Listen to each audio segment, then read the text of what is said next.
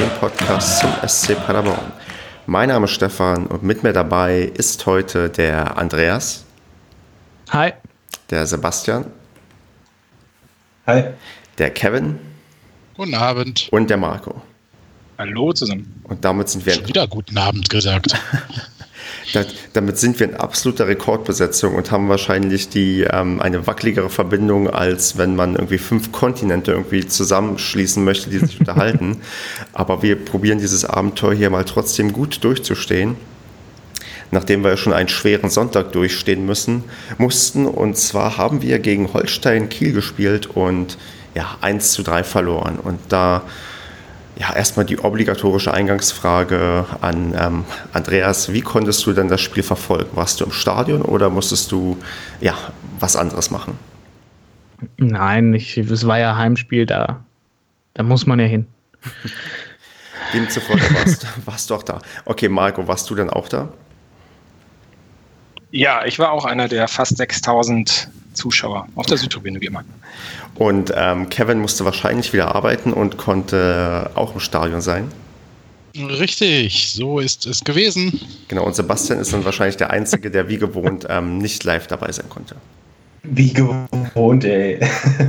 ja, ich habe immer die Klausurenphase, da ist das. Ja, ich bin zu weit weg einfach, ne? Die 600 Kilometer habe ich mir mal gespart das sei dir verziehen. Aber nichtsdestotrotz probieren wir jetzt mal dieses Spiel fundiert zu analysieren und ja, wie fängt so ein Spiel an? Eigentlich immer mit der Startaufstellung. Und da kann ja mal, weiß ich nicht, Marco anfangen und uns erzählen, was hat er denn gedacht, als er die Startaufstellung gesehen hat, die unverändert war zum letzten Spiel gegen Wiesbaden?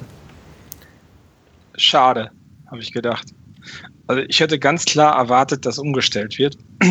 Und zwar Wickel und äh, Pioschek hätte ich beide auf alle Fälle in der Startelf sehen wollen. Ich war etwas enttäuscht.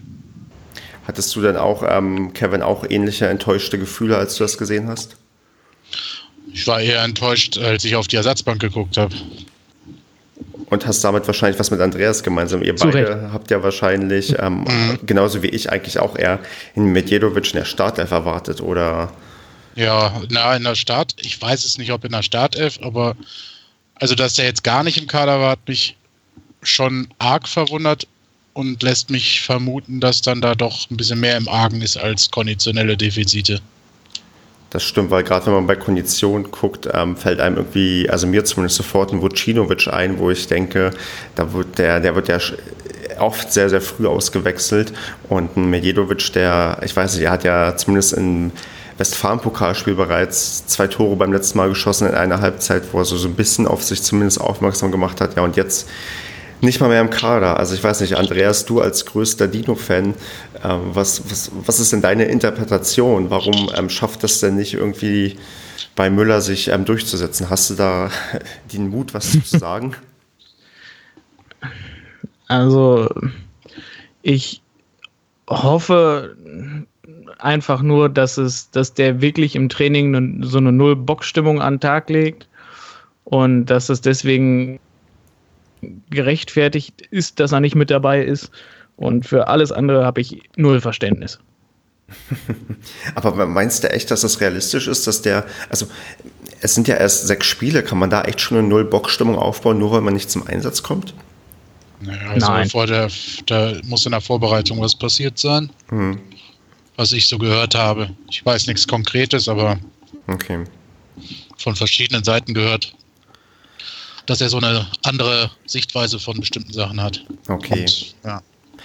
Halt vielleicht dieses klassische, du holst den Spieler und so richtig passt er eventuell nicht rein und jetzt hat das ganz, mhm. ganz schwer, sich da irgendwie anzupassen und irgendwie sich ja in Szene zu setzen, dass er wieder spielen darf. Beziehungsweise er hat halt jetzt erstmal Minuskredit, ne? Richtig.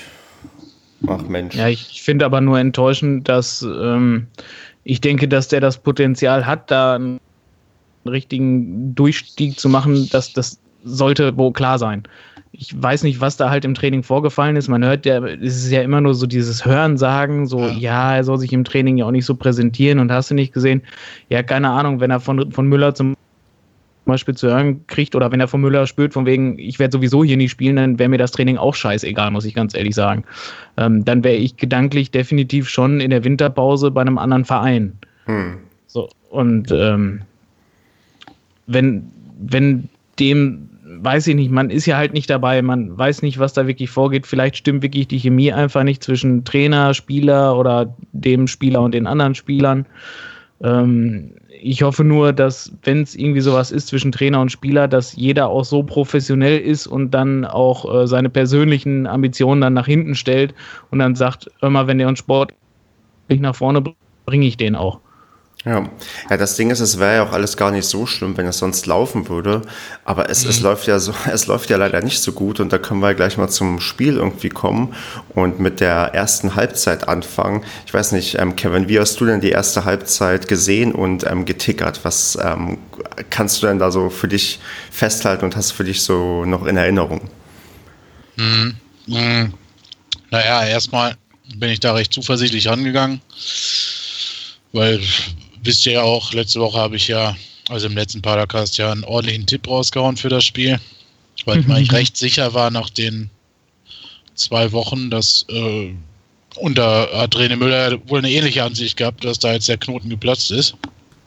Und das war halt dann genau das Gegenteil, wie man es halt leider vom SCP jetzt schon öfter gesehen hat, dass immer, wenn man denkt, jetzt ist der, kommt der Bogen, ähm, dass dann irgendwie ein Rückschritt kommt. Und es war ja die gleiche Mannschaft wie in Wiesbaden.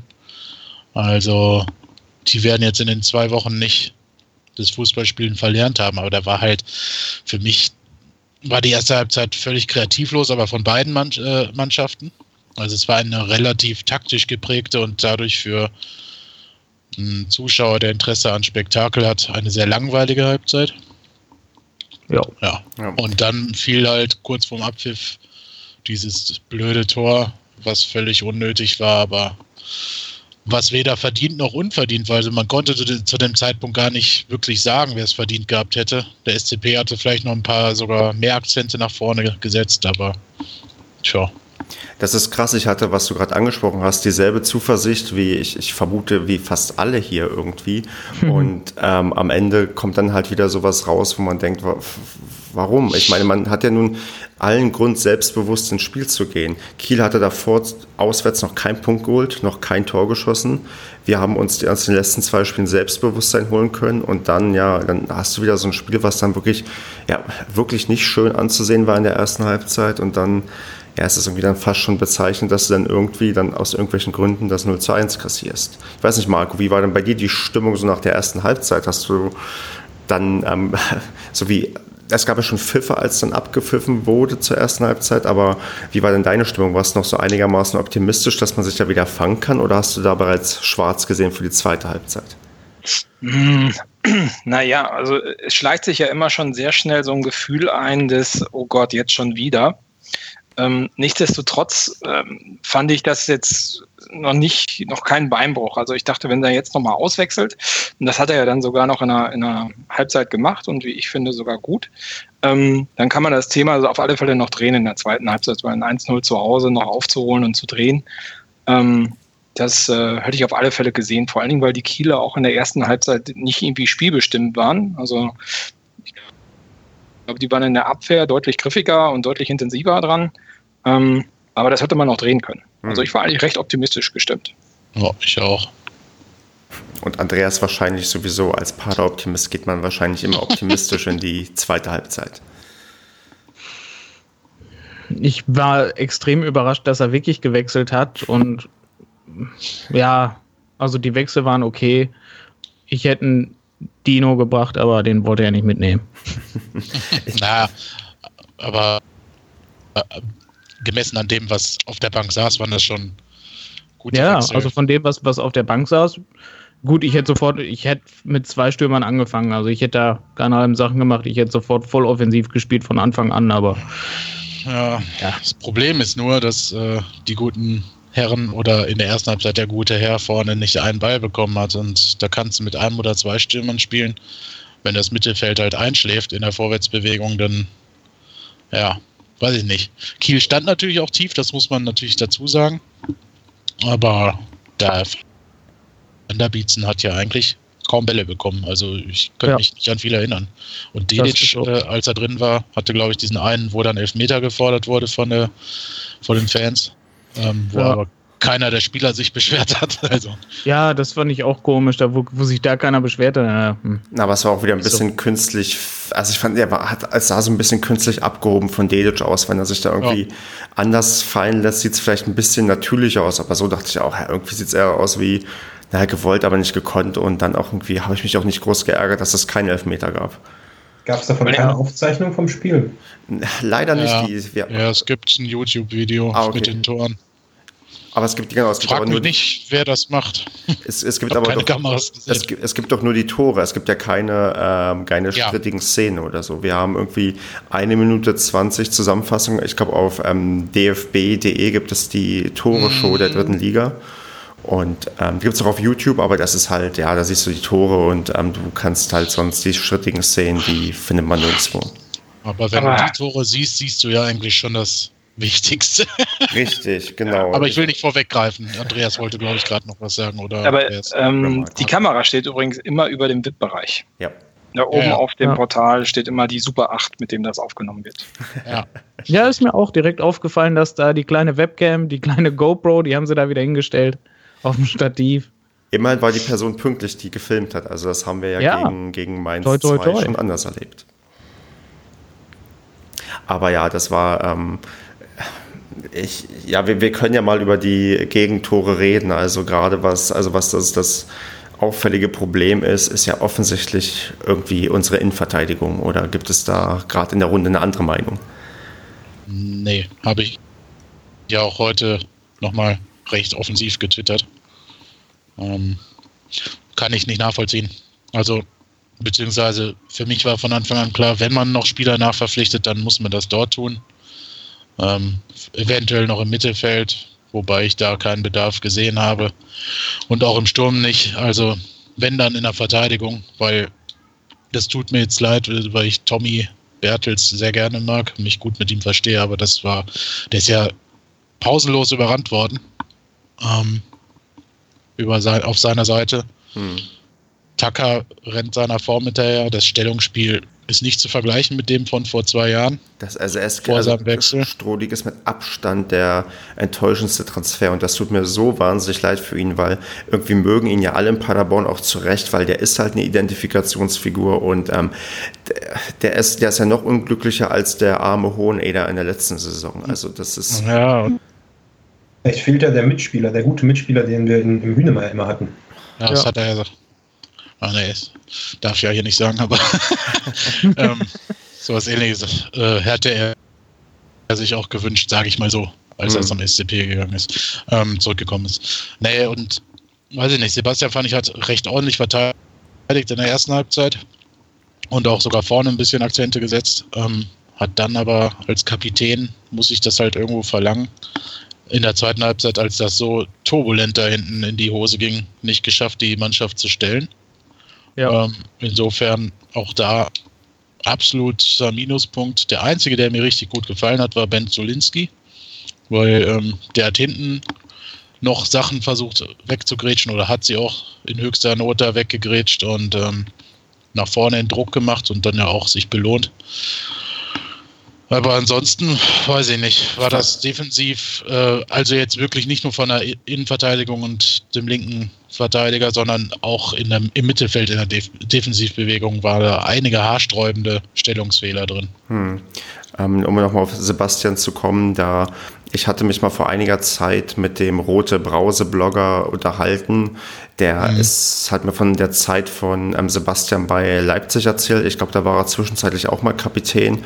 Und er meinte, das war auch ähm, eine Aufgabe zu viel für ihn. Also ich weiß, ich habe ein bisschen vielleicht die Befürchtung, dass er vielleicht nicht der, der richtige Kapitän ist. Aber, aber wie kommt denn das dann? Ähm dass diese Spieler, ich meine, das war ja mit Baccalords letztes Jahr auch schon so, dass der das überhaupt, dass man ihm eigentlich angesehen hat, dass er das nicht wollte oder zumindest überfordert war.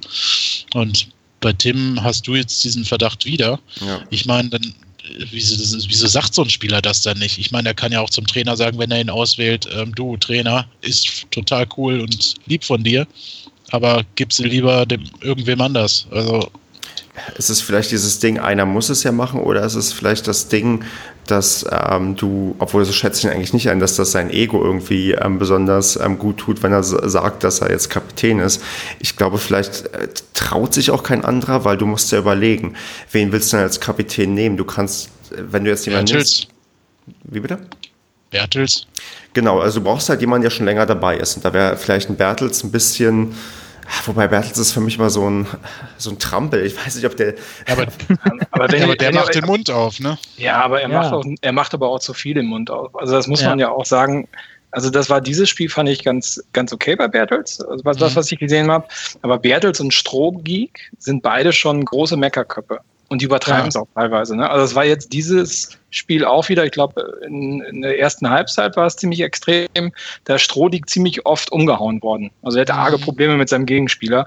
Und dann verfällt er ziemlich schnell in ziemlich viel Meckerei. Also ja, bei Bertels ist es genauso. Also das ist so unkontrolliert, finde ich teilweise. Ja, dann musst du halt einen wie Kruska oder Krause nehmen oder so. Ich weiß es nicht. Also ich habe also, mir auch Kruska von Anfang an irgendwie gewünscht, habe auch vermutet, dass der das vielleicht wird, aber ja, jetzt ist es der Sebastian und der. Hm. Ja, ich gut, jetzt. Krus also Kruska hätte ich auch erwartet, aber ich finde Kruska auch viel zu lahmarschig auf dem Platz. Also der feuert die Menschen auch nicht an. Also wenn definitiv eher ein Krause, der, der versucht nochmal Rambazamba zu machen, oder jetzt ein Piosek der, den habe ich wenigstens mehrmals auf dem Platz gesehen und der versucht nochmal die Leute zu pushen, als wir auch hinten lagen. Das habe ich von, von einem Tim Sebastian nicht gesehen, ein Kruska sowieso nicht, der weiß ich nicht, der ist auch in eine fürchterliche Lethargie verfallen irgendwie. Und ja, wie gesagt, wie ihr schon so schön gesagt habt, da ein Bertels oder ein Strodi, die, die machen zu viel Drama, wenn es nicht läuft. Ah. Ich weiß nicht, ja. Andreas, Andreas, traust du denn dem ähm, René Müller zu, dass er vielleicht auf die Idee kommt, den Kapitän zu wechseln? Nein. Nein. Nein, sowas, sowas stiftet auch nur ganz komische Unruhe. Ja. Bringt auch nicht viel, glaube ich. Also es ist jetzt nicht so, dass man dadurch ein Problem ändert, glaube ich.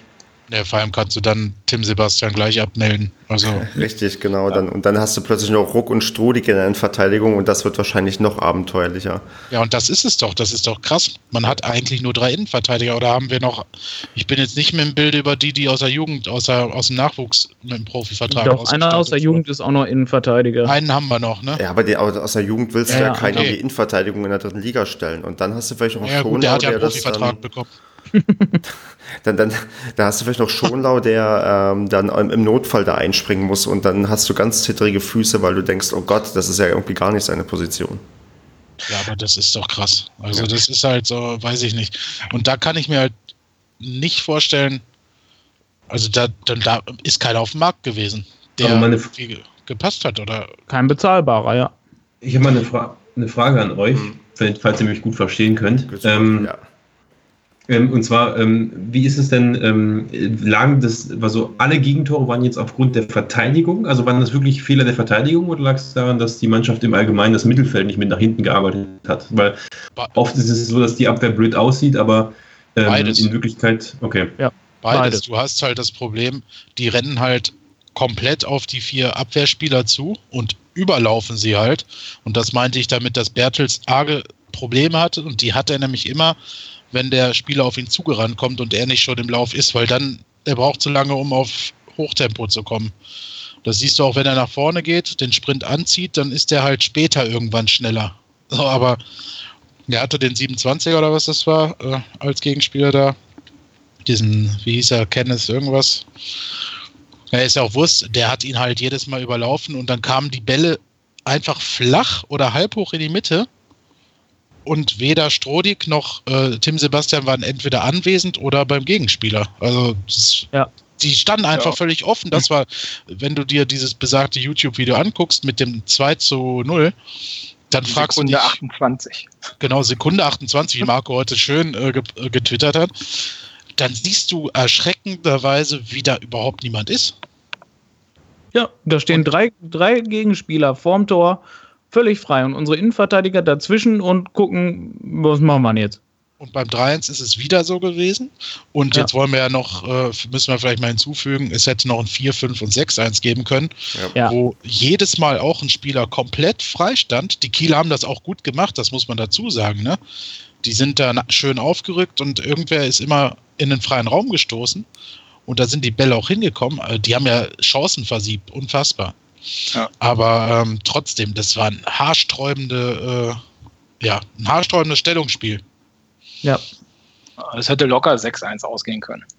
Ja, sehe ich ja. auch so. Eigentlich Hat René Müller auch gesagt auf der PK, ne? Danach. Wie wirkte denn René Müller auf der PK noch? Ähm, also sauer. Sauer, okay. Ja, richtig, richtig angepisst. Sauer ist ja noch eine Emotion, sowas wie Resignation wäre schlimmer, aber er war wirklich, wirklich sauer. Nee, der war, ja, also ich fand, wenn ich den so, er ist, normalerweise kommt er auch rein in den Raum und sagt Guten Tag und so weiter, hat er diesmal überhaupt nicht gemacht. Und ist auch direkt nach der PK ganz schnell verschwunden. Also musste, glaube ich, sehr an sich halten. Hat ja schon harte Kritik geäußert am gesamten Defensivverhalten. Hm. Aber ich glaube, da musste er sich echt auf die Zunge beißen. Hm. Aber wieso kriegt er es denn nicht hin, dass er die Mannschaft stabilisiert? Ich meine, die zwei Spiele, die wir jetzt hatten, gut, der Landesligist ist jetzt, glaube ich, nicht äh, ähm, erwähnenswert, aber da hat man mal acht Buden geschossen. Wieso kriegt er es nicht hin, die Mannschaft zu stabilisieren und dann einen, irgendwie einen guten Rhythmus reinzukriegen? Das war, ich will, bevor wir die Frage beantworten, was dazu sagen. Ähm, wenn man auch alle Testspiele zusammennimmt, alle Spiele, die wir jetzt in dieser Saison hatten, haben wir in jedem Spiel, soweit ich das, glaube ich, gelesen habe, mindestens ein Gegentor kassiert. Wir sind ja. auch teilweise bei Bezirks- und Landesligisten in Rückstand geraten. Das ist eigentlich ja. ähm, bedrohlich, dass wir das einfach nicht abgestellt bekommen, dass wir nicht mal zu Null spielen können. Das hat er ja auch gesagt auf der PK nach dem Spiel. Okay. Ähm, weiß nicht vielleicht die Frage von Marco aufzugreifen. Ähm, ist eine gute Frage. Ich kann es dir jetzt auch nicht wirklich beantworten. Ähm, ich kann mir nur nicht vorstellen, dass das am Können oder an der Ansprache des Trainers liegt. Ähm, sondern ich erkläre es mir halt, und da kommt gleich ein Problem dazu, was ich danach noch erklären könnte, wenn dann noch die Zeit dafür ist. Locker. Ähm, erkläre es mir halt so, dass die Mannschaft wirklich halt komplett neu zusammengestellt worden ist. Bis auf ein paar Spieler, aber die müssen sich ja auch erst wieder an, mit den anderen einspielen, die anderen kennenlernen und so weiter. Jetzt ist halt das Problem, das sage ich jetzt aber wahrscheinlich auch schon im dritten oder vierten Padercast diese Saison, äh, dass die Fans halt noch diese beiden Jahre davor im Kopf haben und einfach diese keinen Bock mehr haben, so zu warten und vielleicht auch Angst haben. Ja, das haben die letzte Saison auch schon gesagt, weil war es ja auch eine komplett neue Mannschaft. Und ja. ähm, da haben wir jetzt nicht mehr die Geduld, so lange zu warten. So, ne? Und äh, die Angst ist halt auch einfach da. Und das ja. ist einfach für mich noch mit das größte Problem im ganzen Verein. Also der ganzen Verein meine ich Mannschaft, Trainerteam, Vorstand, was auch immer. Und auch dann die Fans dazu. Dieses ganze Gesamtbildnis und die Medienvertreter dazu, die ja heute auch schon äh, von äh, Abstiegsgedanken schreiben in der Lokalpresse. Ähm, das Ganze ist ein Riesenproblem. Ich musste aber einschreiten, also ich muss ehrlich gesagt ähm, dir einen, einen Punkt widersprechen. Ich finde, mhm. die, ähm, die Fans haben auch jetzt beim aktuellen Spiel, zumindest der harte Kern, die haben bis zum Schluss ähm, sagen wir mal, positiv supported. Zwar vielleicht nicht so kräftig wie ja. sonst, aber es gab keinerlei ähm, Unmutsbekundungen und du hast ja gesehen, wie die Mannschaft, ich, es, ich weiß nicht, ob es Angst war, aber die Mannschaft wollte fast direkt in die Kabine und dann haben eigentlich die Fans die Mannschaft noch angewunken und Applaus gespendet. Damit hat, glaube ich, auch die Mannschaft nicht gerechnet, dass man nochmal irgendwie positiv mhm. aufmunternd mhm. nach dem Spiel ja, das, die Spieler einwirkt. Ja, aber das meine ich doch. Guck mal, die haben Angst. Die haben äh, die, die hauen direkt in die Kabine ab, weil sie eigentlich inzwischen gewohnt sind. Äh, also von der letzten Saison, die Spieler, die hier waren, die erzählen sowas ja auch weiter, was hier so los ja. war. Und die anderen haben es wahrscheinlich auch aus, aus den Medien zu Genüge mitbekommen. Ähm, die haben Schiss. Aber die haben Angst zu versagen. Genau, aber umso stärker ist doch jetzt zumindest von den Fans das Zeichen gewesen, dass sie gezeigt haben, nee, wir, wir sind jetzt Klar. nicht so, wir dreschen nicht weiter auf euch ein, sondern wir, selbst nach dem 3 zu 1 wurde noch supported, was ich tatsächlich sehr, sehr überraschend fand. Also ich war nicht mehr in Stimmung zu klatschen und zu singen, aber. War, ich, ja, eben, das war der harte Kern, ne? Ja. Also, ähm, aber was Rest ich umso tragischer fand, das war in der Halbzeit, als zur Halbzeit gegen die Pfiffe. Ja, das verstehe ich auch nicht, und sowas, Buhrufe, weißt du? Die fand ich sehr extrem für die Halbzeit, wo man wirklich, ja, 1 zu 0 hinten lag, aber ja, war halt so. War jetzt ja. kein schlechtes Spiel bis dahin. Ich finde einfach dramatisch schlechtes. man, man merkt einfach, wie instabil das alles ist. Also vielleicht auch an den Fans oder auch am Padercast bei uns. Wir gewinnen, nee, nee, wir gewinnen ein Spiel und auf einmal denkt man, der Knoten ist geplatzt, wir tippen hier alle 2-1, 3-1, 4-1, was vollkommen berechtigt war. Und nach einem Spiel ist komplett die Stimmung wieder komplett im Arsch. Also das, man ja. merkt einfach, wie, wie komplett instabil. Das kann jederzeit kippen und ja, jetzt gehen hier die Glocken schon. Also vielleicht ist 5 Uhr 12, weißt du? Oh, oh, oh. High Noon im Badagast. Das ist ein cooles Sinnbild gewesen jetzt. ja, nee, Nein, hast du recht. Finde ich, hat Sebastian recht auf jeden Fall. Das ist einfach. Ich, ich habe dieses zur Halbzeitpfeifen überhaupt nicht verstanden, weil du kannst immer dir kurz vor Abpfiff ein Tor fangen. Und es war ja, ja, nicht so, dass sie bis dahin unterirdisch gespielt haben. Es war halt einfach ein zähes Spiel. Ja. Da wollte keiner zuerst das Tor kassieren, wie man das immer so schön sagt. Ähm, und nach der zweiten Halbzeit, nach, nach Abpfiff des Spiels, fand ich krass, wie das ganze Stadion gepfiffen hat. Und ich habe das halt dann nicht mehr mitbekommen. Ich mhm. habe es dann nur, ähm, also dass die, dass auf der Süd noch ge geklatscht wurde dann und die Mannschaft dahin geholt wurde, weil ich muss ja dann schnell runter, ja. Kamera aufbauen und so weiter. Ich dachte halt, oh, jetzt geht das wieder los, ne? Weil ich habe das dann nachher noch gehört. Ja.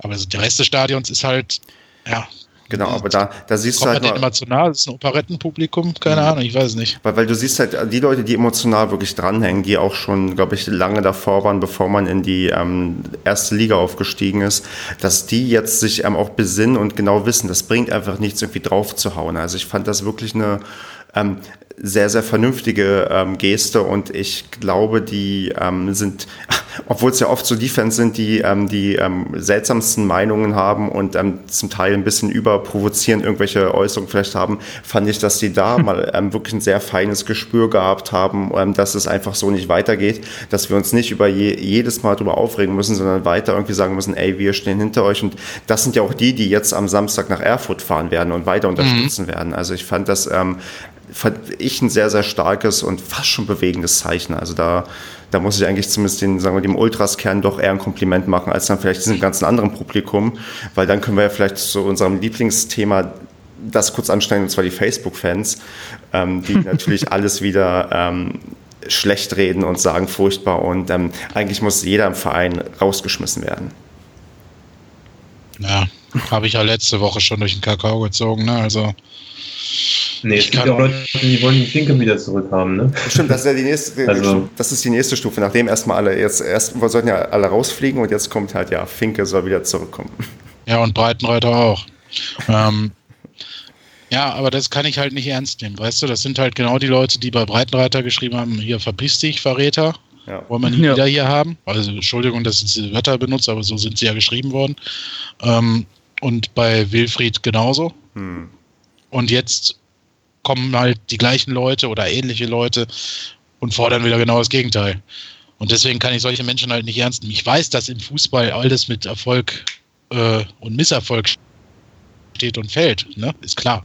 Hm. Und dass man auch manchmal sich aufregt und jemanden nicht mehr leiden kann oder sehen will. Ähm, aber so dieses Extrem ist schon krass. Und René Müller, den wollten, den haben alle gefordert. Ja, wieso ist der nicht schon letztes Jahr im Oktober geblieben? Und bla und blub. Und dann äh, wäre der Effe gar nicht gekommen, dann wären wir in der zweiten Liga geblieben. Und jetzt ist es auf einmal der ahnungslose Trainer, gerade habe ich noch abfällig gelesen, den setzt ihn wieder ins Trainingszentrum und holt jemanden mit Ahnung von der ersten, zweiten und dritten Liga. Also, ja, Effe hat ja auch noch nachgetreten jetzt wieder, ne? Ja, also da können wir auch noch gerne äh, drüber sprechen. Das darf ich auch noch nicht. Aber, aber eigentlich ist das Thema auch durch. Ja, also mich hat es jetzt nicht erstaunt, dass er sich nochmal irgendwann geäußert hat. Es war mir klar, dass man irgendwann mhm. das nicht auf sich sitzen lässt und ich glaube, es hätte schlimmere Interviews geben können. Ja. Ja, weil das, was Finke gemacht hat, war scheiße. Absolut, das, keine Ahnung, verstehe ich. Jetzt weißt du, einmal kommst du da rein, halt irgendwelche Spieler müssen fliegen, zumindest halt so nach Effes Aussage im Interview, ähm, was du dann einfach als Trainer durchziehen musst.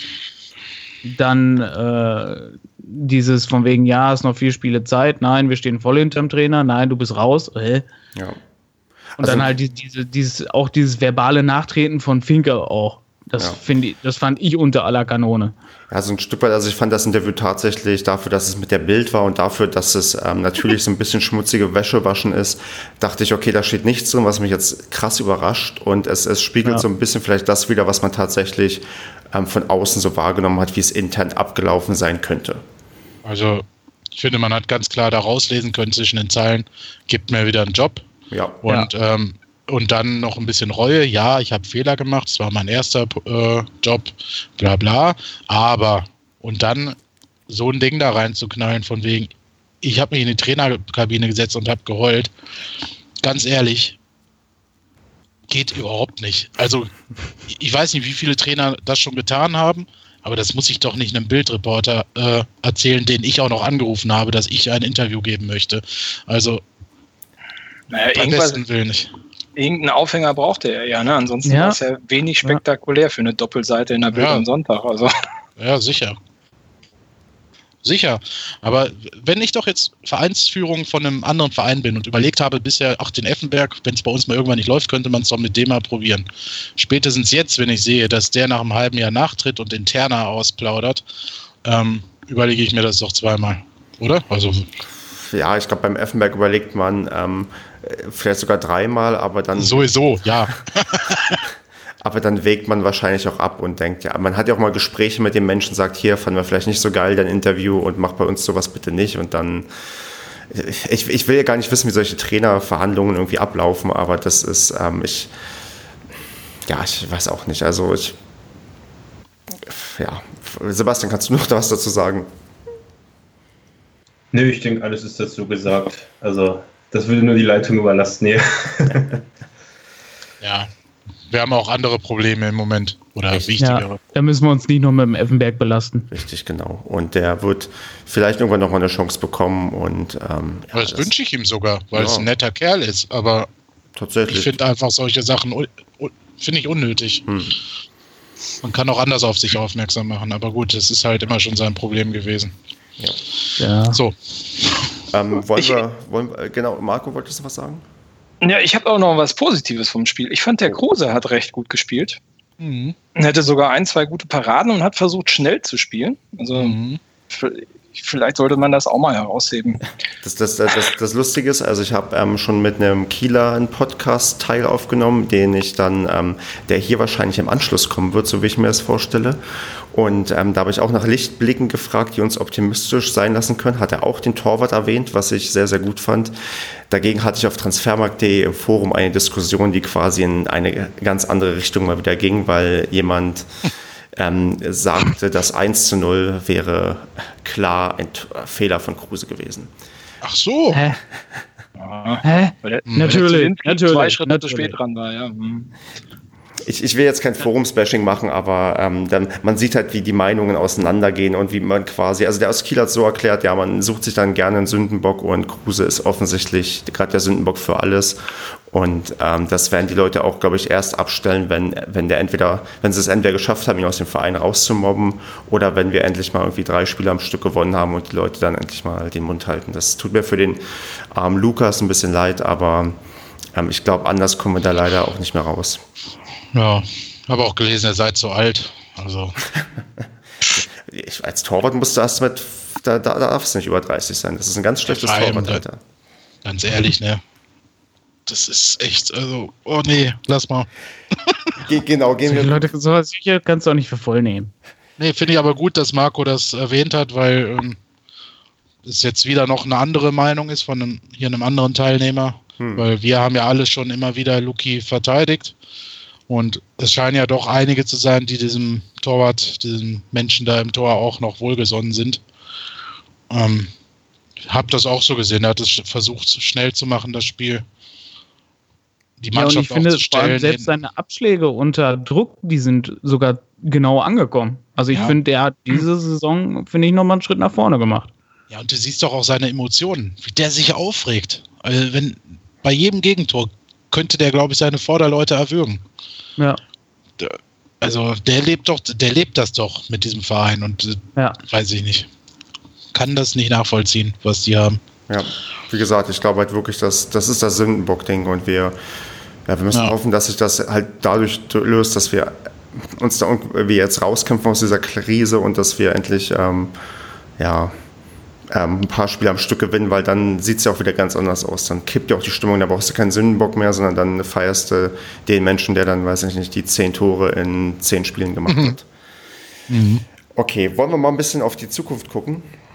Äh, ich würde gerne noch einen Satz zum Spiel sagen, und zwar fand ich es bezeichnend, dass unser alter Freund und Kupferstecher Hoheneder zwei Tore vorbereitet oder eingeleitet hat.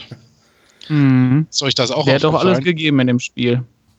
Ja, er hatte auch wieder einen dicken Bock drin, da konnten die Paderborner aber nichts mit anfangen. Ja. Ähm, aber A spielt auf der 6, insofern kann dieser Bock halt noch ausgebügelt werden. Und er hat tatsächlich beim 1-0 und 2-0, ne, war das, glaube ich, das Tor eingeleitet. Bei 1-0 ja. auf alle Fälle, ja, das habe ich auch ja. gesehen. Beim 2-0 war er, glaube ich, der, der die Vorlage auf den Vorlagengeber gegeben hat oder sowas. Ja, also ich fand, er hat gar nicht mal schlecht gespielt. Er wurde aber auch relativ schnell dann früh ausgewechselt, ne? in der 60. Genau, so. er war ja auch gelb vorbelastet, weil er sich Ach, ganz, stimmt, ganz früh eine gelbe Karte geholt hat. Ja. Wo ich, wo ich schon mir dachte, Mensch, klassischer ja, Hohleder, der fliegt doch noch mit Gelbrot vom Platz, aber ist dann, ja. ist dann nicht Haben passiert. sie neben mir auch alle gesagt.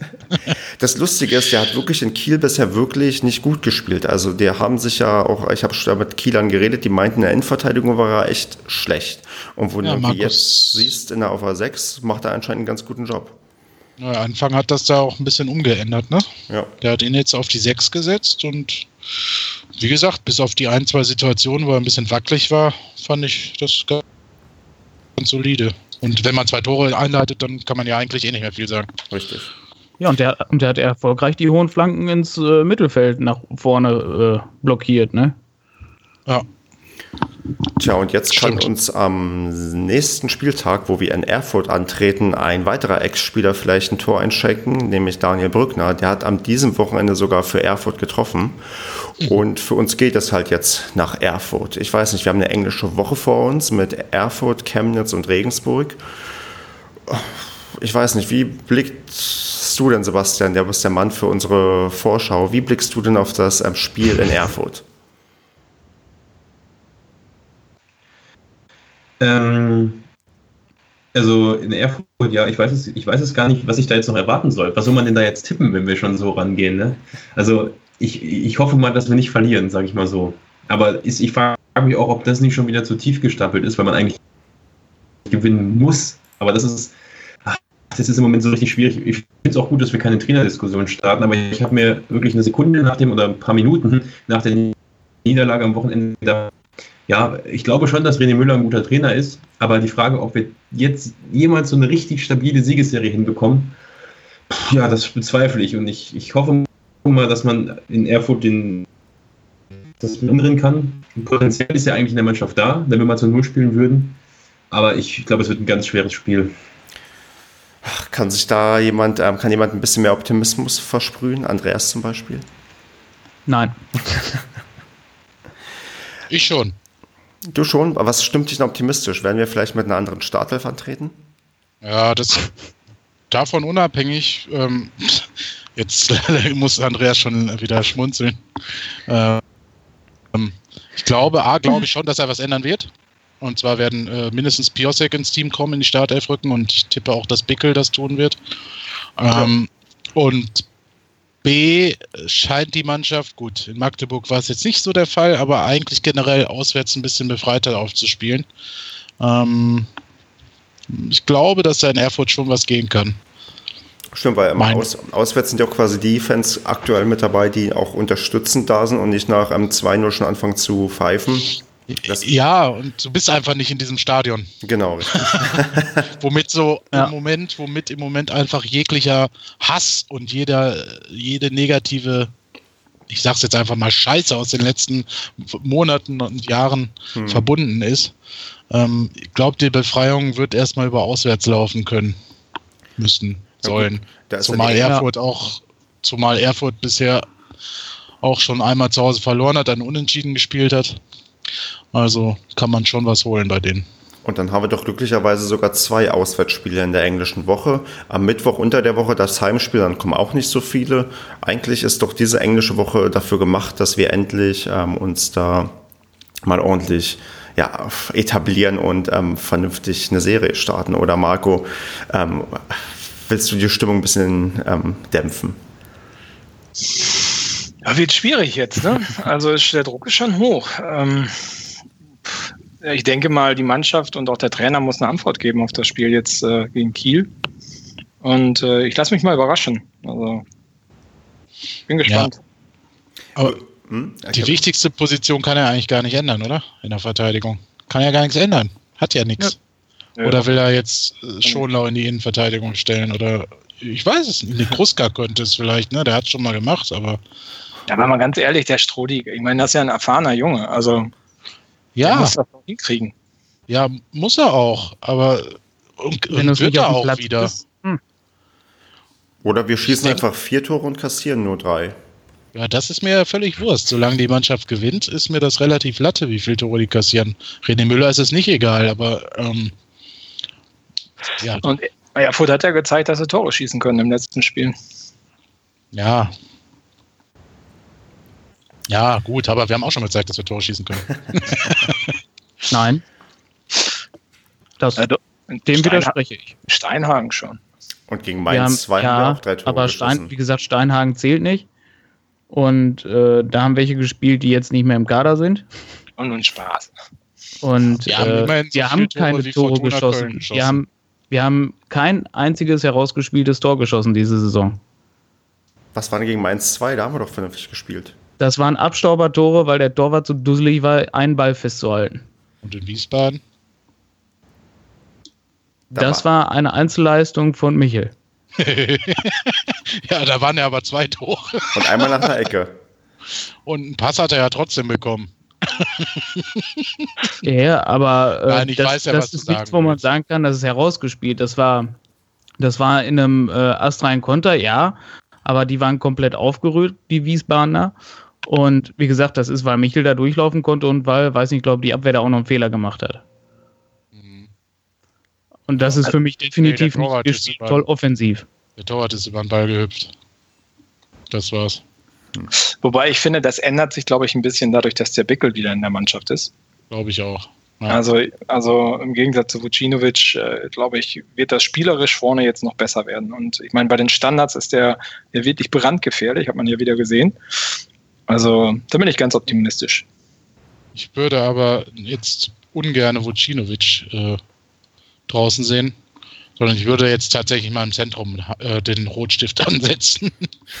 ähm, Schonlau, Kruska sind da, also ich würde wahrscheinlich Schonlau rausnehmen, für den Bickel reintun.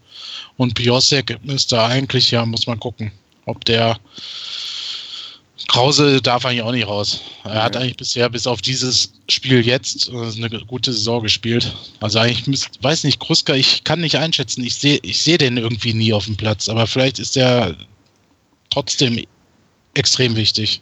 Es soll ja Mannschaften geben, die spielen nur mit einer Sechs. Verrückt, ne? Also eigentlich ist Schonlau als Achter gedacht. Das weiß ich, weil ich mit René vor der Saison gesprochen habe äh, interpretiert die Rolle aber leider irgendwie so wie ein Sechser halt. Hm. Ja, also offensiv sehe ich von Schonlau am Anfang war mal was, mhm. wo er schön offensiv sich nochmal eingeschaltet hat, aber jetzt auch die letzten Spiele, da war offensiv, also im letzten Spiel vor allem habe ich eine gar nicht gesehen. Da habe ich auch gar nicht das Gefühl gehabt, dass er mitgespielt hat. Ja, deswegen habe ich die Auswechslung auch nicht verstanden, dass er drin geblieben ist. Ja. Hätte ich, also da hatte ich echt fest mitgerechnet, dass er raus muss. Hm. Ich glaube, ich will jetzt von ja, je, jedem hier noch drei Zahlen hören. Und zwar einmal, wie viele Tore schießt Erfurt, wie viele Tore schießen wir und mit wie vielen Veränderungen ähm, ist unser Startelf ausgestattet. Alter Schwede, kriegen wir dafür auch 100.000 Euro, wenn wir richtig liegen? Ihr kriegt auf alle Fälle Punkte. Und vielleicht, wenn es mal ähm, einen namhaften Sponsor gibt, der uns Getränke gibt, kriegen wir, kriegen wir auch ein Getränk extra. Ja, ich rede mit der Warsteiner Brauerei, die uns gerne etwas Paderborner Bier von der Paderborner Brauerei zukommen lassen kann. Ähm, genau, also die drei Zahlen. Sebastian, fang mal an. Ich fasse mich kurz wegen der Verbindung. ähm, ich sage 1 zu 1. Also da schießen wir ein Tor und Erfurt 1. Und ähm, es gibt eine Änderung Also alles eins. Gut. Andreas? Also ähm, kassieren werden wir auf jeden Fall. Ähm, ja, eins mindestens, weil, wie gesagt, wir haben noch nicht zu Null gespielt und, und, es fehlen einfach die Alternativen in der Verteidigung, dass da auch äh, der Konkurrenzdruck aufrechterhalten wird im Training, denke ich mal. Und ähm, ich denke, Erfurt auch in Form von Daniel Brückner wird ein Tor schießen. Erfurt wird zwei schießen. ja. Wir werden ein Tor nach dem Standard erzielen. Und ähm, was war das dritte? Wie viele Veränderungen in der Startelf? Äh, zwei. Okay, du gehst also mit einer, von der Niederlage aus, gut? Ja. Mhm. Ich mache jetzt mal die Mitte, weil sonst ähm, ist es, also kann man mir nachsagen, dass es unfair ist, dass ich immer als letzter tippe. Ich sage, ähm, wir, wir verlieren 0 zu 1 und werden einen Wechsel in der Startelf haben. Ach nee, das hat glaube ich André, nee, Andreas hat nur zwei getippt, oder? Ich habe zwei getippt, ja. Okay, nee, dann ich, bleibe ich bei 0-1 und eine Veränderung in der Startelf. Marco. Sebastian hatte auch eine Veränderung in der Startelf, aber, aber ist das nicht egal, ob das schon jemand hat? Genau. Das ist egal, aber ich wollte nicht komplett gleich haben. Das okay. unfair. Marco? Ähm, ich, ich, gönne den Daniel Brückner, dass er gegen uns ein Tor schießt. Ähm, ich denke, das Spiel geht unentschieden aus. Also wir werden zwei Tore schießen, genauso wie Erfurt. Ähm, und ich denke, wir werden auch zwei Änderungen in der Startelf haben. Die kann ich auch namentlich benennen, das werden Wickel und Pioschek sein. Ja, sehe ich auch so. Komm, und du, Kevin, als der, der Experte fürs Live-Tickern und ähm, für persönliche Gespräche mit ähm, Trainern. Jetzt kommt die nochmal. Toll, danke. Warte, ich gebe den Tipp ab, ich äh, sehe den René ja übermorgen oder so. ähm, also ich glaube, dass wir 2-1 dort gewinnen werden. Hm, sprich, wir schießen zwei Tore und kassieren eins. So, ich glaube auch, dass äh, Piosek und äh, Bickel in die Startformation rücken werden. Vermute, dass eventuell sogar Dedic für Van der Bietzen reinkommen könnte. Ähm, aber glaube, dass es bei diesen zwei Dingern erstmal bleibt, weil Dedic einfach, ähm, da hat er den Hinweis gegeben, dass der dieses mannschaftliche Training einfach noch zu wenig hatte. Deswegen glaube ich, naja, bleibt es bei diesen zwei Wechseln. Und es könnte einen dritten Wechsel geben, aber das wäre dann auf der Bank. Also ich glaube, dass er auf der Bank auch tauschen wird.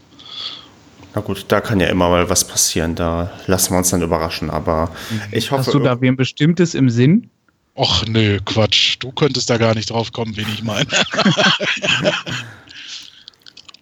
ja, also ich glaube, dass Medjedovic mitkommen wird, weil er einfach auswärts jemanden brauchen kann, der eventuell, wenn man führt, äh, Konter schnell einleiten kann aus dem Mittelfeld heraus und da halt Stürmer gut bedienen kann. Und das ist nun etwas, was der Mann wirklich gut kann. Abseits davon, dass er halt auch extrem torgefährlich ist. Also, das würde Sinn machen, aber das glaube ich halt nicht, weil irgendwas zwischen Müller und ihm sein muss. Deswegen glaube ich nicht, dass er mit dem Kader sein wird. Ja, mal gucken. Aber, aber ich glaube auch nicht, dass dir vollkommen recht. uns trifft. Ja, aber ansonsten gebe ich dir vollkommen recht. Genau aus den Gründen würde ich ihn halt auch mit dem, also genau aus den Gründen hätte ich ihn immer dabei gehabt und auch spielen lassen mal von Anfang an. Und wegen des tollen Vornamens. Der ist doch geil, oder? Ja. Habt ihr noch was? Ja, ich, äh, ich, gebe noch einen Zusatztipp ab und zwar nach, nach der englischen Woche wird die Zukunft von René Müller beim SCP definitiv verstehen. Und hast du schon einen Tipp wie? Nein, also, ent, also entweder fängt er sich jetzt überraschend in der englischen Woche, was ich für durchaus möglich halte mit den zwei Auswärtsspielen und ähm, dem einen Spiel dazwischen, weil einfach Spielpraxis da ist. Und äh, ja, ansonsten, wenn wir das, wenn wir jetzt gegen Erfurt verlieren, dann wird das ein ganz hartes Pflaster und dann wird zu Hause wieder der Druck immens hoch und äh, ich Ich denke nicht, dass man das dann noch abschütteln kann und ich denke dann nach zwei Niederlagen dann aus den drei Spielen, dann ist er dann weg. Nee, der, der, ich glaube, der Trigger ist tatsächlich, sobald wir auf dem Abstiegsplatz stehen. Also vorher passiert da nichts. Ja. Ist ja durchaus möglich im nach nächsten Spiel. Richtig, aber es reicht. Aber wenn alle hinter uns auch zwei von drei Spielen ähm, verlieren, dann ist das kein Problem. Dann bleibt er weiter. Also erst wenn wir in, dem, in der roten Zone sind, dann, dann ich glaube, dann wird was passieren. Aber vorher glaube ich inzwischen nicht dran. Und das muss auch vorher auch nicht passieren. Damit. Wenn das passiert, ey. Boah. Also ich, ja, weiß ich nicht. Könnte mir vorstellen, dass man auch bis Winter guckt. Weil. ja, aber, aber wenn man es, dann ist man ja wirklich wieder bei demselben Elend wie letzte Saison. Ach, wenn man dann im Winter sagt, so hör mal, wir sind jetzt auf Platz 18 von 20, äh, jetzt wechseln wir mal den Trainer, so dann ist das Kind doch eh schon wieder im Brunnen gefallen. Weiß ich nicht. Weiß ich nicht. Letzte Saison hat man den Fehler gemacht, dass man viel zu früh einen Trainer gewechselt hat, ist meine Meinung. Ähm, da kann man von Markus Gellhaus halten, was man will.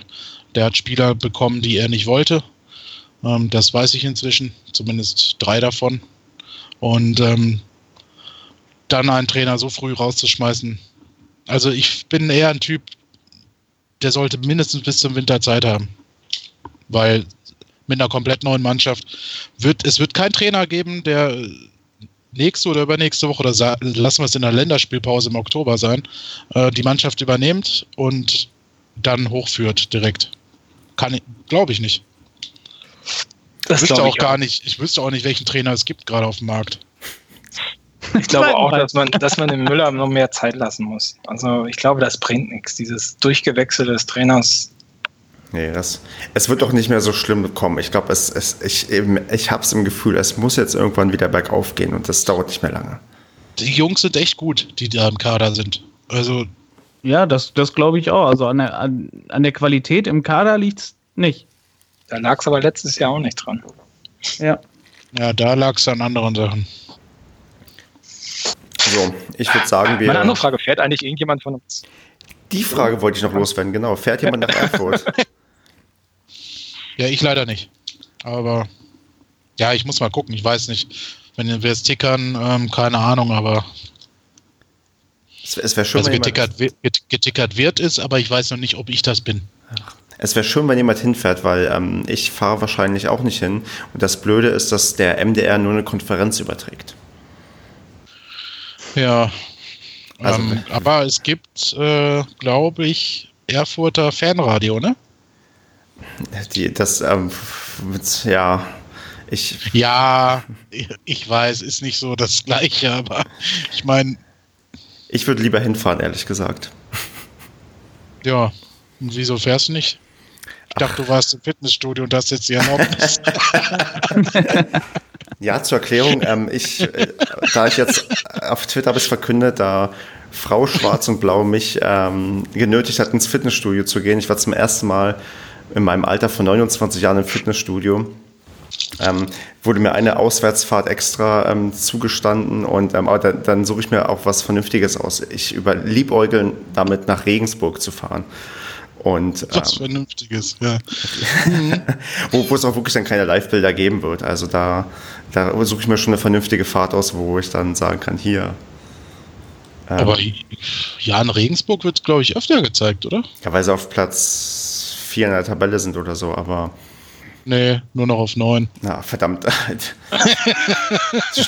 die Regionen sind so weit weg, da weiß ich gar nicht mehr, was los ist. Aber sind nur noch zwei, sind nur zwei Punkte hinter äh, Platz zwei, also.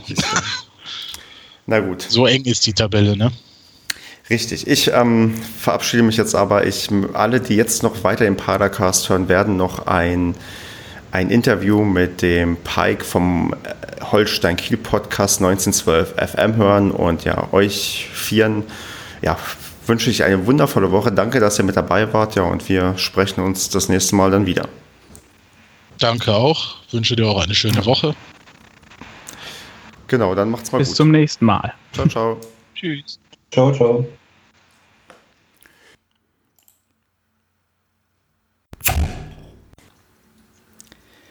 Ich freue mich jetzt sehr, den Pike ähm, begrüßen zu können. Hallo Pike. Ja, moin moin aus Kiel. Ja, grüß dich Mensch. Es ist schön, dass du Zeit hast, mit mir zu reden. Ich vermeide es mal, dich vorzustellen. Ich glaube, das kannst du viel besser. Erzähl doch mal, wer du bist, was du machst, wo du herkommst und was dich dafür prädestiniert, dich jetzt ein bisschen mit, dich mit mir zu unterhalten über das Spiel zwischen Paderborn und Kiel.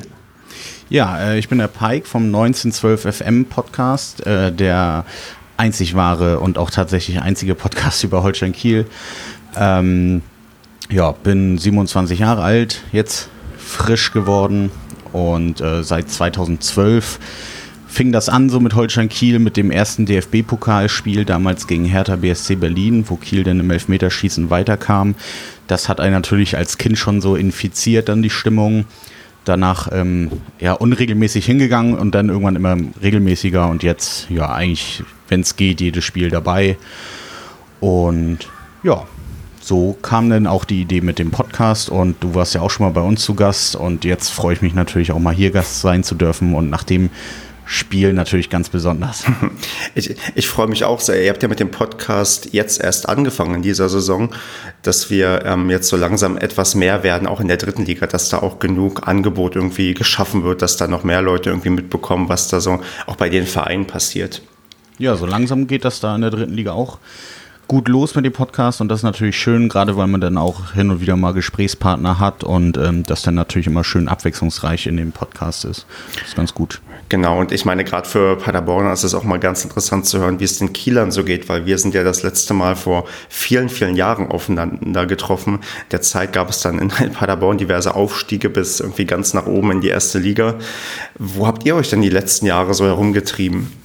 Ja, also ähm, ich sag mal so, wir hatten äh, eine relativ unerfolgreiche Zeit, äh, so 2007, 2008. Da war immer so von einmal Oberliga, dann wieder Regionalliga und dann hatten wir 2009, 2010 äh, den Aufstieg quasi geschafft und ähm, wollten dann auch noch mehr erreichen. Da hieß es dann ja schon, dass ähm, Holstein Kiel das neue Hoffenheim aus dem Norden ist, ähm, da wir ja in der Regionalliga unseren Trainer auf Platz 1 entlassen haben, um dann den tollen Trainer Falco Götz zu holen. Ähm, das hat alles überhaupt nicht funktioniert in der dritten Liga damals. Wir sind gleich wieder abgestiegen. Dann wieder zwei Jahre ähm, Regionalliga, beziehungsweise ja, so zwischen 2010 und 2013 Regionalliga. Dann den Aufstieg geschafft. Ähm, nach dem Aufstieg hat auch dann wieder der Trainer äh, das Schiff verlassen, diesmal freiwillig. Aber ähm, dann war natürlich auch ein bisschen mulmiges Gefühl, wer da jetzt kommt. Dann kam Carsten Neitzel, den ja auch dann vielleicht einige kennen, wenn sie die dritte Liga verfolgen. Mit dem ja, spielte man in der ersten Saison gegen Abstieg. Im letzten Spiel gegen Darmstadt, den Aufsteiger damals, dann äh, 3-1 gewonnen. Ähm, das war natürlich wunderbar, drin geblieben. Nächste Saison dann, äh, ja, komischerweise auf dem Relegationsplatz gelandet, dann in der letzten Minute gegen München gescheitert und letzte Saison lief dann mittelmäßig bis durchwachsen. Und ja, jetzt schauen wir mal. Die Reise soll ja jetzt langsam Richtung Liga 2 gehen, auch mit dem neuen sportlichen Leiter. Der hat ja auch gesagt, sein Ziel ist es, in den nächsten drei Jahren aufzusteigen. Aber so eine Sätze hat man in Kiel schon öfters gehört. Also heißt es da erstmal abwarten. Und ja, jetzt war ja auch nach vier Spieltagen unser Trainer der Carsten Neitzel entlassen worden. Jetzt gegen Paderborn war das erste Spiel von unserem neuen Trainer Markus Anfang. Und ja, dann mal schauen, wo die Reise hingeht. Also ich sag mal so, der Verein sagt, äh, wir wollen aufsteigen gerne in den nächsten Jahren, aber so die Kieler Fanszene ist auch noch mit der dritten Liga sehr zufrieden, nachdem man so lange in der vierten Liga und so unterwegs war. Genau, das glaube ich. Ich meine, das Problem in Kiel ist vielleicht auch ein bisschen diese Konkurrenzsituation zum Handball wahrscheinlich, weil das ja der Sport Nummer eins in Kiel ist, würde ich zumindest vermuten. Genau, ja, das ist auf jeden Fall so. Ähm, in der erfolgreichen Saison äh, vor zwei Jahren, da war es dann wirklich so, dass Holstein Kiel so ein bisschen TRW den Rang abgelaufen hat. Also da war Holstein Kiel klar das Thema äh, in der Stadt, weil Fußball ja doch einfach der größere Sport ist als, als Handball. Aber ja, wir haben dann halt auch immer schnell diese hohen Erwartungen und wenn es mal nicht läuft, dann wieder extrem äh, ja, Meckerei von der Presse und vom, von den Zuschauern. Und ja, das wandelt dann halt immer sehr. Ne? Hm, ja. Also da kannst du von 4000 Zuschauern, wenn es nicht läuft, bis 7.000 bis 8.000 Zuschauern, wenn es gut läuft. Also wandelt sich das denn doch sehr stark. Ja, das haben wahrscheinlich viele, viele Vereine irgendwie gemeinsam, dass man da, ja, man hat, also es ist manchmal schwer nachzuvollziehen, wie sich dann irgendwelche Erwartungshaltungen plötzlich aus dem Nichts entwickeln, obwohl man ja eigentlich für ja, gewisse Sachen vielleicht gar nicht ausgerichtet ist oder gemacht ist. Aber es ist immer schön zu hören, dass es bei anderen Vereinen ähnlich läuft und nicht nur bei uns so ja, teils chaotisch ist. Nee, lass uns mal zum Spiel kommen, was wir am Sonntag sehen konnten. Und zwar, ja, ihr habt 3 zu 1 äh, in Paderborn gewonnen. Wie hast du das Spiel gesehen? Also warst du ähm, live vor Ort oder musstest du es per genau, Live-Ticker? Also, ähm, wir waren beide, also wir beide vom Podcast waren äh, da. Es war äh, sehr warm. ähm, also der erste Eindruck war dann halt, wir kamen an, haben das Stadion gesehen. Ich muss sagen, von außen wirkt so ein bisschen wie so eine Blechbüchse. Von innen ist es aber wiederum ganz nett, muss mhm. man schon sagen, und vor allem gute Akustik. Ähm, ja, Preise waren natürlich noch erstligareif, möchte ich fast sagen. Ja, durch und durch, also auch für das Essen und fürs Trinken oder nur die Karte? Also manche Essenssachen waren auch schon relativ teuer, aber mhm. es ging noch. Ne? Also okay. ja. Ähm, Parkplatzsituation fand ich sehr gut. Ich meine, lag wahrscheinlich auch daran, dass nicht ganz so viele Kieler da waren. Also dass Paderborner noch aus der ersten und zweiten Liga andere Sachen gewöhnt waren, aber wir konnten da halt ganz normal auf diesem großen Parkplatz parken. Mhm. Nur ähm, die Abreise war ein bisschen schwierig, weil da hat sich dann doch sehr gestaut. Ja. Ähm, da habe ich mich auch gefragt, wie ihr das macht, weil es ja noch in der ersten Liga wart. Da waren ja, ja ein paar mehr Zuschauer da. Na, da kommen viele Paderborner ja mit Fahrrad, weil wir das Stadion sind, was irgendwie die meisten Fahrradparkplätze in, zumindest in Deutschland hat. Ich glaube, 5000 Fahrräder können bei uns parken. Aber ja, ich, ich weiß es auch nicht. Ich bin in der Regel immer mit dem Bus gefahren und ähm, das ging eigentlich auch immer einigermaßen zügig. Ja. Ja, und ähm, zum Spiel muss ich sagen, die erste Halbzeit ähm, lief, fand ich von beiden Seiten relativ durchwachsen. Da meinte ich auch schon äh, zu Marc, weil ihr euch ja auch beschwert hattet, manchmal, warum das, dieses Spiel zum Beispiel nicht übertragen wird, weil das ja eigentlich doch relativ attraktiv von den Namen ist. In der ersten Halbzeit muss ich sagen, ich glaube, ein neutraler Zuschauer hat da nichts verpasst. Mhm. Ähm, Kiel hat fand ich, versucht, relativ dominant zu spielen, weil das ja auch so die Ansage vom neuen Trainer war. Gerade ist mir aufgefallen halt, ähm, dass unser Torwart immer relativ kurze Pässe gespielt hat. Der hat fast nie einen Abschlag versucht. Hm. Ähm, also immer ruhiger Spielaufbau aus der eigenen Hälfte und ja, dann natürlich ein relativ glückliches Tor ähm, kurz vor der Halbzeit. Das ist natürlich ein sehr guter Zeitpunkt. Ähm, eingeleitet übrigens von Hoheneder, der ähm, dieses Spiel meiste Zeit sehr offensiv gespielt hat. Also er hat relativ früh eine gelbe Karte bekommen auf seiner Genau, es, es war ein, genau. Es war einer der ersten Aufreger und einer der ersten Sachen, die auch auf Paderborner Seite aufgefallen ist. Huchter ist der Hoheneder und Huchter hatte ja schon eine gelbe Karte, so wie man. Genau, ich glaube, das war nach fünf Minuten sogar genau. schon, als er auf der 6 war. Er hat ja bei uns jetzt, nachdem das gegen Zwickau schon gut funktioniert hat, wieder auf der 6 gespielt.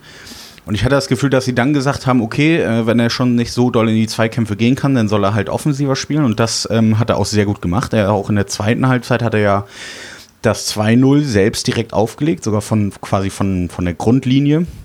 Also äh, ja, sehr offensiv interpretiert seine Rolle. Hm. Und ja, dann ging es halt in die Halbzeit und gerade zweite Halbzeit muss man wirklich sagen, haben wir euch ja wirklich an die Wand gespielt. Also nach dem 2-0 habt ihr relativ nochmal geschaltet und das 2-1 gemacht durch einen Standard. Da dachte ich mir schon so, oh nein, ne? Typisch hm, ja. Kiel, wenn wir jetzt ein Tor kassieren, lassen wir oft die Köpfe hängen in letzter Zeit. Ach, das kenne ich auch bei uns. Das ist, ähm, das ist, das ist kein neues Phänomen. Das, das gibt es, ja, glaube ich, auch ich bei. Ich habe eh das Gefühl, so, wir haben relativ viele Gemeinsamkeiten im Verlauf der Mannschaften. So. Ja. Übrigens ist mir letztes Mal auch aufgefallen, äh, Spieler, die bei euch waren und bei uns, äh, Salio Sané war natürlich auch bei euch. Genau, ja. Äh, der äh, weiß ich aber nicht, ob der nochmal eine Rolle spielt, weil der hat sich gegen Fortuna Köln ja irgendwie sehr lustlos innerhalb von fünf Minuten zwei gelbe Karten abgeholt und oh, okay. ja, war nicht so schön. Naja, auf jeden Fall ähm, haben wir dann noch nach dem 3-1 muss ich wirklich sagen, ist eure Abwehr wirklich komplett zerfallen, so wirkte das. Ähm, also wir hatten ja die war ja schon Chancen. vorher gefühlt, die war ja vorher schon gefühlt kaum vorhanden. Also das war genau, ja. Also wir konnten gerade über unsere Außenspieler, die natürlich auch sehr schnell und technisch sehr begabt sind, aber da konnten wir viel zu einfach durch und dann immer wieder die flachen Bälle auch in 16er bringen. Und ähm, ja, da hätte man das 5-1, was wie es letzte Mal in Paderborn ausging, aber für Paderborn hätte man auch gut umkehren können und da hätte sich zumindest die Abwehrspieler nicht beschweren dürfen. Hm. Ähm, ja, na, offensiv habt ihr dann ja nochmal quasi alles versucht, die Brechstange rausgeholt, aber hatte natürlich auch mal Platz zum Kontern gelassen. Wir hatten noch echt ein paar gute Chancen. Ja, hätte höher ausfallen können, aber wir sind natürlich super zufrieden nach mit dem ersten Spiel, neuer Trainer und so. Also war für uns natürlich super. Fiel denn dir ähm, so jetzt spielerisch auf Paderborner Seite irgendein Lichtblick auf, den du uns vielleicht mitgeben kannst? Weil in Paderborn ist man gerade geneigt, sehr, sehr viel, naja, schwarz zu sehen. Das kann man auch quasi niemandem verdenken, weil die letzten Jahre ja, waren halt nicht so schön. Hast du irgendwas gesehen, was dir, ähm, was, was du uns sagen kannst, was uns Mut machen sollte? Ähm, schwierig. Also ich glaube, wem man wirklich gar keinen Vorwurf machen kann, ist halt eurem Torwart. Oh, hat, ähm oh, du würdest dich wundern. Also ich möchte, dass du das jetzt ganz ausführlich sagst, weil unser Torwart ist einer der umstrittensten Personen, die ich kenne. Auf transfermarkt.de im Forum habe ich bereits gelesen, dass der erste, äh, das erste Tor, ich zitiere, ein klarer Fehler von Kruse war und der quasi irgendwie für alles schuld ist, was gerade schief läuft. Aber erzähl bitte dann, ähm, was du, wie du unseren Torwart siehst. Ja, gut, das ist natürlich auch einfach, dann äh, sich quasi einen Boomern rauszusuchen. Das mhm. hatten wir ja auch mit Robin Zentner. Ähm, ja, dann macht er halt mal ein paar Fehler und dann ist er halt der Boomer für, die, für, für alles andere. Und ähm, ich sag mal so, er hat noch ein, zwei gute Dinger gehalten. Ähm, also er hat das Ergebnis noch niedrig gehalten. Mhm. Ähm, mit der Abwehr, die er vor sich hatte, glaube ich, hätten andere Torhüter noch zwei, drei Buden mehr kassiert. Ähm, die, also die Aufgabe, glaube ich, zumindest in dem Spiel bei Paderborn im Tor zu stehen, war sehr undankbar. Hm. Ähm, dann sagst du beim ersten Tor, ähm, dass er da kritisiert wurde. Ich meine, was willst du denn als Torwart machen? Äh, der Spieler läuft rechts, dann musst du halt überlegen, mache ich den kurzen Pfosten zu oder spekuliere ich auf den langen Pass? Und ja, wenn du halt dich nur mal falsch entscheidest, bist du der Dove und wenn du dich richtig entscheidest, hast du es sehr gut gemacht. Aber das ist halt eine 50-50-Chance. Er hat den kurzen Pfosten relativ äh, weit zugemacht so und dann kam der Pass halt rüber zu Leverenz, der nur noch einschieben musste. Aber ja, ich glaube, den hätte kein Torwart gehalten, weil so entstehen ja nun mal äh, fast immer äh, diese hundertprozentigen Tore. Wenn du querlegst auf den freien Mann, dann ist das halt ein einfaches Ding. Da kann kein ja. Torwart, glaube ich, viel machen. Genau, und so ganz frei war der Mann ja nicht. Der ist quasi auch nur ähm, geschickt dem Paderborner Verteidiger, ich weiß nicht, wer da in der Nähe war, quasi auch weggelaufen. Da genau. Theoretisch hast du ja vielleicht noch einen Spieler, der das noch irgendwie verhindern könnte, wenn er genau, den also halt eigentlich nicht. Hätte da nämlich äh, ein Abwehrspieler stehen sollen und den Pass abfangen sollen. Also da ja. kann der Torwart Nummer nicht viel machen. Ich finde es schön. Ich hoffe, dass ähm, möglichst viele Leute das hören. Ähm, normalerweise tun es nicht viele Leute hören, aber ähm, die, dass die vielleicht belehrt werden, dass ähm, man äh, von anderer Seite definitiv sieht, dass, dass Kruse kein schlechter Mann ist. Das, das beruhigt mich ein bisschen. Nee, definitiv. Also wie gesagt, der hat ja dann doch noch einige gute Dinger ähm, gehalten und ja, hatte ja eigentlich auch ein gutes Stellungsspiel und äh, versucht da immer noch äh, seine Abwehr irgendwie halbwegs äh, ordentlich hinzustellen, aber äh, das war ja ein kleiner Hühnerhaufen, die Abwehr da hm. leider. Und ähm, ja, ansonsten spielermäßig, ich habe natürlich nicht so die Namen und Nummern bei euch ja, drauf. Klar. Ich hätte, ich hätte gedacht, ähm, dass äh, als Piosek kam und Dedic, das sind natürlich dann nochmal Namen, wo man denkt, okay, jetzt könnten sie nochmal aufdrehen, aber von denen kam auch nicht viel. Ähm, ja, weiß ich jetzt nicht. Äh, einige im Blog meinten auch so, als Piosek kam, so, oh, das ist auch ein Spieler, vielleicht hätte Kiel den auch mal holen sollen, so. Hm. Ähm, ja, aber ich sag mal immer, er ist ein sehr talentierter Fußballer, aber es hat auch immer einen Grund, warum äh, so talentierte Fußballer, wenn es dann nicht in der zweiten Liga oder Co. klappt, hat das halt immer einen Grund. Ja. Und ähm, sei es jetzt äh, vom Kopf her oder dass sie taktisch nicht äh, so weit sind oder vom Kopf her einfach äh, die, die Traineraufgaben nicht ordentlich aufnehmen können. Aber meistens hat immer einen Grund, äh, hat es immer einen Grund, wenn sehr talentierte Fußballer nicht schaffen, sich oben festzuhalten. Und ja, auch da wieder hat er dem Spiel keinen Stempel aufdrücken können. Ja. Und ja. Ich meine, gut, das war die erste Halbzeit bei uns. Den haben wir ja erst jetzt kurz vor Ende der Transferperiode geholt. Ich, ich habe mal noch, noch Hoffnung, dass das besser wird. Ja, gut, klar. Einspielen Aber, müssen ja, klar. Aber das war auch eine undankbare Situation, dann quasi sich ähm, in der zweiten Halbzeit einwechseln zu lassen und dann kassiert man ganz früh das 2-0, dann macht es dann ein Spieler alleine normalerweise auch nicht. Was, nee, mich, das, das stimmt. Hm, was mich noch interessieren würde und mal jetzt vom Spielerischen wegzukommen, wie ähm, habt ihr denn den Support irgendwie wahrgenommen? Also erstmal die Eingangsfrage wäre, warum sind denn so viele Kieler Fans zu spät gekommen? Und, und zweitens, wie hat man denn so die Stimmung von ähm, Paderborner Seite mitbekommen, gehört oder wahrgenommen? Ähm, also so wie ich das mitbekommen habe, sind die meisten zu spät gekommen, da der Zug in Hamburg äh, Verspätung hatte. Mhm. Also wir sind ja über Kiel nach Hamburg. Und da gab es dann wohl Verspätung irgendwie fast eine Stunde. Ich meine, unsere Jungs sind ja irgendwie schon 5.30 Uhr in Kiel los und trotzdem zu spät in Paderborn. Das ist schon mhm. eine Leistung. Aber das sind dann halt Sachen, da kann man dann nicht viel machen. Ja. Ähm, ja, zur Paderborner Stimmung. Ich habe da ja schon äh, getwittert mit dieser umwerfenden Choreo, die uns völlig aus den Latschen gehauen hat. naja, aber ihr seid ja auch ein relativ kleiner Kern, äh, das kennen wir auch. Und ähm, die Akustik vom Stadion tut dann natürlich äh, ganz gut. Also man hat euch schon am Anfang gut gehört.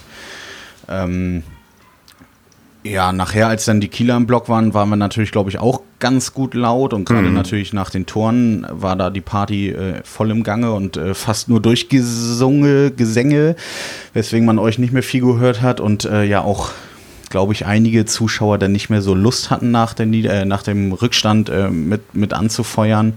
Es ging ja auch schon mit ein paar Pfiffen in die Halbzeit bei euch. Ja. Ähm, ja, also wie gesagt, äh, war, war in Ordnung. Wie gesagt, die Akustik ist halt sehr gut in eurem hm. Stadion, weswegen man als kleinere Gruppe da auch schon, schon gut Lärm machen kann. Ich muss auch sagen, ihr hattet, ähm, fand ich, äh, für die Leute, die halt auch da waren, eine recht hohe Mitmachquote. Also man hat das manchmal, wenn so, ihr wart ja, glaube ich, also es wurden doch vorher geschätzt, so 300 Leute, das könnte vielleicht ja. sogar hinkommen, ja, dass, auch. dass auch recht viele Reihen auch hinten noch mitgemacht haben, weil du hast manchmal wirklich dann, so wie es wahrscheinlich aus eurer Sicht auf der Paderborner Seite aussieht, dass nur die ersten paar Reihen mitmachen und dann nach hinten, das wird halt immer weniger. Bei euch war es auch nach hinten, fand ich recht, also äh, noch recht gut, ähm, ja, eine recht gute Mitmachquote dabei. Also ich fand auch, da musste man sich irgendwie nicht verstecken und das ähm, war schon eigentlich ganz, also ganz gut für die dritte ja, Liga auf jeden Fall. Wobei das natürlich auch der Klassiker ist, ne? wenn es 0-0 steht, machen so dann vielleicht 50 bis 100 Leute mit und wenn dann das 1-0 fällt, dann machen halt alle mit. Ne? Ja, das, na, das mag sein, ja. natürlich das Ergebnis immer ganz, ganz gut mit. Das stimmt, und das stimmt. Bei dem Spiel kommt man gut feiern als Kieler, sag ich mal. Genau, wie geht es denn jetzt weiter? Werdet ihr weiter feiern? Ich habe mal geguckt, eure nächsten Gegner sind Osnabrück und Duisburg, also nicht unbedingt die einfachsten. Was passiert denn, wenn ihr gegen die beiden insgesamt sechs Punkte holt?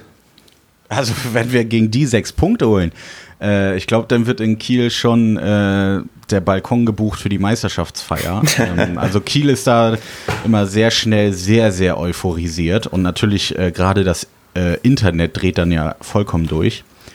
Ähm, aber es ist, glaube ich, bei jedem Verein so, wenn man zwei Spiele verliert, dann ist der Verein das Schlimmste, was es gibt. Und wenn man gewinnt, dann feiern alle. Ja. Also schwierig. Also ich glaube auch nicht, dass wir mit sechs Punkten aus den beiden Spielen gehen. Osnabrück äh, spielt bisher auch eine relativ gute Saison, allerdings ähm, auch nicht jetzt überragend. Also viele so 1-0-Ergebnisse oder knappe Ergebnisse. Hm, wir spielen zu Hause gegen die, also könnte was werden, wenn wir die Leistung auf jeden Fall wie gegen Paderborn zweite Halbzeit abrufen. Das war schon echt gut, da kann was gehen. Und gegen Duisburg auswärts auf dem Dienstag ist natürlich schwer, da werden wenig Auswärtsfans sein. Und ja, Duisburg spielt bisher eine überragende Saison wieder, hätte ich auch nicht gedacht nach dem Abstieg wieder. Aber die schaffen es irgendwie immer ganz gut, so ihre zusammengewürfelte Truppe relativ schnell äh, in Fahrt zu bringen. Hm. Und ja, also ich glaube, also mit vier Punkten aus den beiden Spielen wäre ich sehr zufrieden. Mit drei ist auch in Ordnung. Alles andere wäre natürlich ärgerlich und vor allen Dingen auch für unseren sportlichen Leiter äh, dann schwierig, ähm, ja, weil sein neuer Trainer dann natürlich nicht den Effekt bringt, den er sich dann erhofft. Ja. Tja, ich bin gespannt, ähm, wie das bei euch weitergeht und schau mal, ob ähm, wir uns auch dem noch nächste Saison wiedersehen oder ob sich einer nach oben mal verabschieden kann in die zweite Liga. Und ja auch einer nach unten. Das daran glaube ich nicht. Ich, also da, da bin ich eigentlich, äh, ich habe schon gesagt, also wenn, wenn wir jetzt überhaupt noch mal im Verlauf der Saison irgendwo mal auf dem Abstiegsplatz stehen auf Paderborner Seite, dann, dann weiß ich auch nicht. Dann ist es einfach so surreal, dass man ähm, so, dass irgendwie so ein Mist passiert. Also nee, daran, daran will ich erst gar nicht das denken. schon mal, dass ein Verein, äh, also sportlich von der ersten bis in die vierte, ich weiß, dass Ulm damals ja, glaube ich, bis in die dritte und dann aber auch Insolvenz gewesen, mhm. aber wirklich sportlich äh, quasi dreimal absteigen? Also, also sportlich habe ich nur mal gelesen, dass das in England mal ein Verein passiert ähm, sein soll. Die sind aber auch ein paar Jahre später wieder in der zweiten gewesen. In Deutschland meines Wissens nach noch nicht. Aber dann, Mensch, dann wäre wieder ein Alleinstellungsmerkmal. Das ist, das wäre ja vielleicht. Ja, eben. Und ähm, dann haben wir ja quasi mit unserem neuen Trainer den Anfang gemacht. Jetzt hast du auch ein Wortspiel untergebracht. Sehr schön. ja, ah, kommt man leider bei dem Namen nicht umrum. Äh, ja, ich bin gespannt, was er am Ende dann macht, ob es da dann irgendwie noch, noch was Schönes gibt, was man dann für ein Wortspiel ja, ja. machen kann. Ja, nun, gut, nun gut, Pike, ich bedanke mich sehr für das Gespräch. Ja, wünsche euch dann viel Spaß. Ich weiß nicht, fährst du noch Duisburg hin? Äh, wahrscheinlich wird das arbeitstechnisch nicht klappen. Ja, okay. Ich hoffe mal, dass das Spiel irgendwie übertragen wird, dass man sich das irgendwie aufnimmt oder nachträglich halt nochmal ganz angucken kann. Mhm. Ähm, sonst wird das natürlich ein bisschen schwierig mit einer Podcast-Folge aufnehmen. Das ist ja leider in der dritten Liga nicht ganz so einfach wie in Liga 1 und 2. Richtig. Aber ähm, da schauen wir mal. Ich denke mal, Duisburg wird ja fast alles übertragen eigentlich. Also, nee, beim WDR wird gut. beim WDR wird so gut wie nichts übertragen. Das kann ich dir sagen. Das ist gerade. Ähm, aber das ist Groß Asbach habe ich das Gefühl. Also die sind irgendwie so die ganzen Kleinvereine wird, werden immer übertragen. Groß Asbach, Regensburg, Zwickau, die da habe ich das Gefühl, da wird jedes Spiel übertragen. Das Gut, aber MDR ist natürlich auch eh immer weit Richtig, vorn. genau. Und die fahren auch überall hin. Also wenn dann irgendwie Magdeburg in Groß Asbach spielt, dann übertragen und die halt dann ähm, von Groß Asbach aus mit ihrem MDR-Übertragungswagen. Aber das ist ein ganz anderes. Ich muss eh sagen, äh, bei MDR nochmal fetten Respekt, weil auch wenn man so schaut, Sport im Osten, die zeigen ja bis zur fünften Liga, manchmal sogar sechste Liga irgendwelche Zusammenfassungen. Da kann sich äh, auch der NDR äh, gerne eine Scheibe abschneiden, denn wir haben das gleiche Problem wie ihr quasi, dass äh, der NDR lieber ähm, so Wettkampfreiten und Schaureiten zeigt als Fußball. Ach, wir haben so viel gemeinsam. Wäre es nicht schön, wenn wir dann doch gemeinsam am Ende in die zweite Liga aufsteigen? Ja, also du, beschweren würde ich mich nicht. Na gut, dann halten wir das so fest. Ich ähm, zum Abschied sage ich noch, hört alle 1912 FM. Ihr, das ist ein einer meiner neuen Lieblingspodcasts. Ich muss wirklich sagen, ich mag jetzt mal dieses, ähm, diesen norddeutschen Dialekt. Das lässt sich irgendwie ähm, echt gut irgendwie sich anhören. Und ähm, ihr habt halt das, ja, das habe ich auch schon mal irgendwo gesagt, das ähm, melancholischste Intro, was ich beim Fußball-Podcast je gehört habe. Und ja, schaltet alle ein, ladet euch die Folgen runter und ja, dann kriegt ihr auch mit, wie es in, in Kiel jetzt weitergeht. Dafür habt ihr auch das schönste Halbzeitlied. Das stimmt. Das stimmt. Vielen Dank dafür. Dann mach's gut, Pike. Bis zum nächsten Mal. Ja, macht's gut und äh, auf Wiedersehen.